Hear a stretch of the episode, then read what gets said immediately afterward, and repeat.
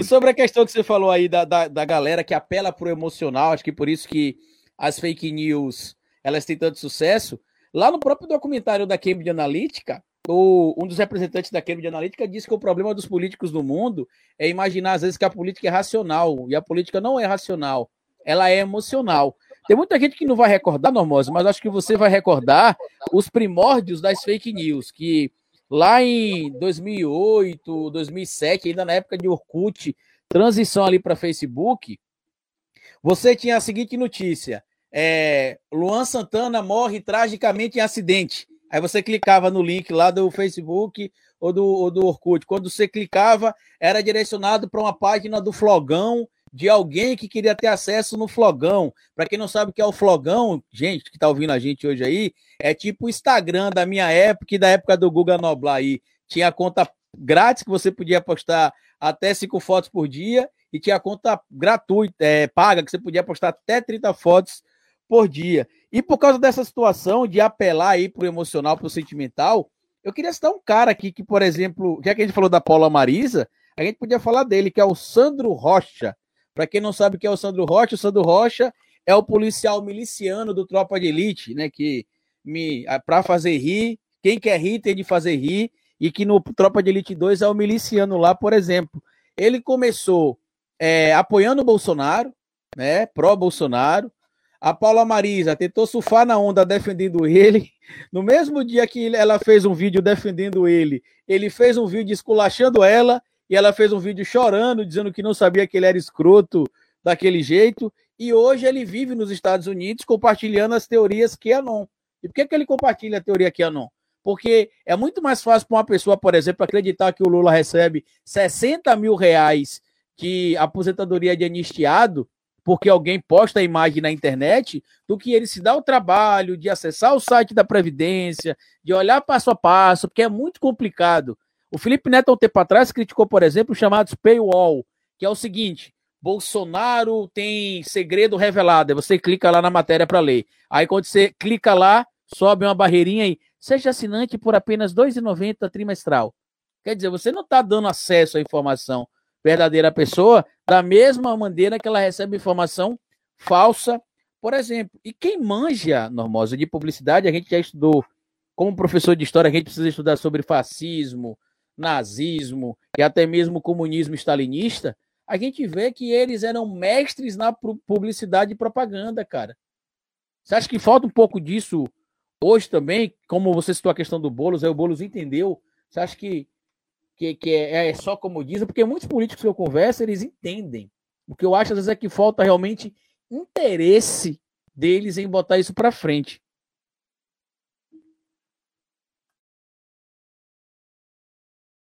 E eu acho que eu tô mutado. Aê.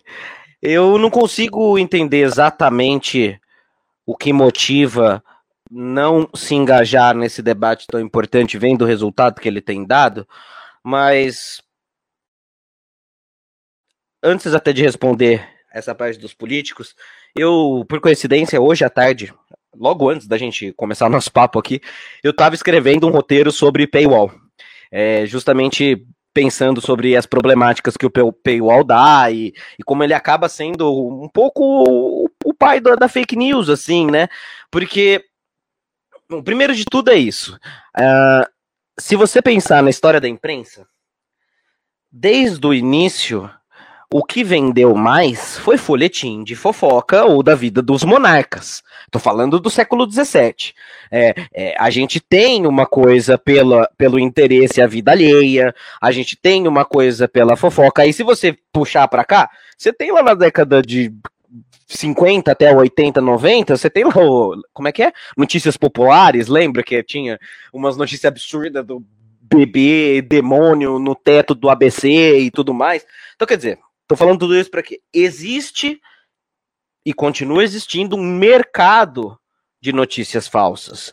Portanto, existem pessoas que vão continuar lucrando porque é interessante, ainda mais num mundo que você tem um Google Ads e na qual você não tem editoria. Você pode abrir um blog e pronto, põe lá a sua, a, a sua propaganda ali, o Google Ads, e você vai gerar sua renda. Então, quer dizer, você existe um mercado muito grande da desinformação.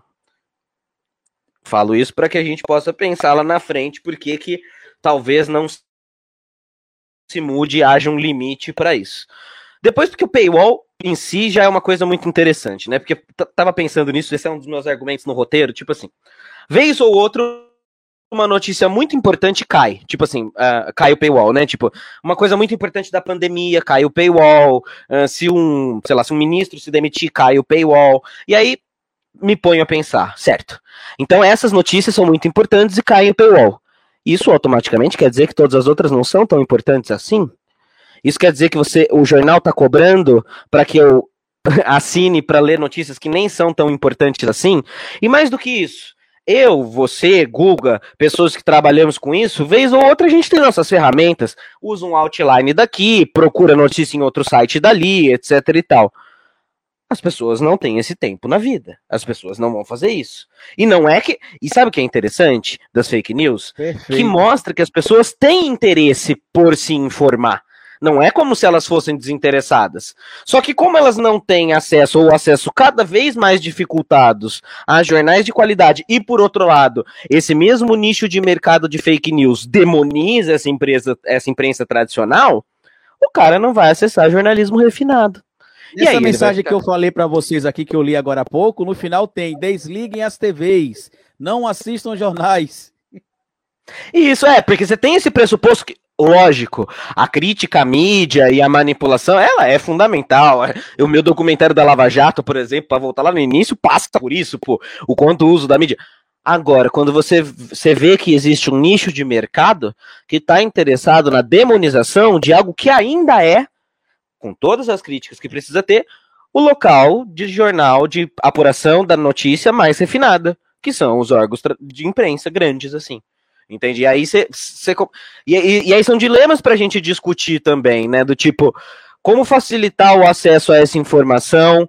É, mais uma, começa a, a, aparecer a importância, por exemplo, de uma discussão que é fundamental do financiamento coletivo, porque se você pegar a galera de Brasil Paralelo, Bicho, é um milhão de financiamento por mês. Ah, mas tem empresa, tem empresário. Não, é orgânico. Tudo bem, deve ter uma galera por trás, mas tem milhares de pessoas orgânicas pagando 10 conto por mês. Falam, verdade. Não adianta nem entrar em negacionismo e falar, não, porque os caras são só. Não, tem uma galera apoiando isso. Agora, como é que então cria-se essa cultura do financiamento para produtos independentes progressistas? Porque, né, eu acho que aí a discussão entra para outro pra, patamar a partir. Porque eu acho que tudo isso que a gente está falando tá ligado. Né? Porque o Brasil Paralelo consegue produzir um documentário com, mais uma vez, estética profissional, porque com um milhão de financiamento até eu, até minha mãe, que nunca mexeu num computador direito na vida. Entende? Tipo, é, é uma questão muito mais do que ideológica, muito mais do que qualquer coisa, é uma questão material ainda estamos no império do dinheiro. Eu ainda peno para contratar, por exemplo. Por sorte, é a primeira vez que eu tenho uma equipe, aquilo que a gente estava falando no WhatsApp e tudo mais, eu faço isso a partir do meu financiamento coletivo. Eu tive que me desdobrar. A gente até sobre, sobre isso esses dias. Exato, exato, porque eu tô penando. Porque o que, que eu fiz? Eu apostei, contratei a equipe e eu tô usando hoje todo o meu catarse para contratar a equipe. E eu tenho vivido de um dinheiro que eu economizei no ano passado para apostar nisso.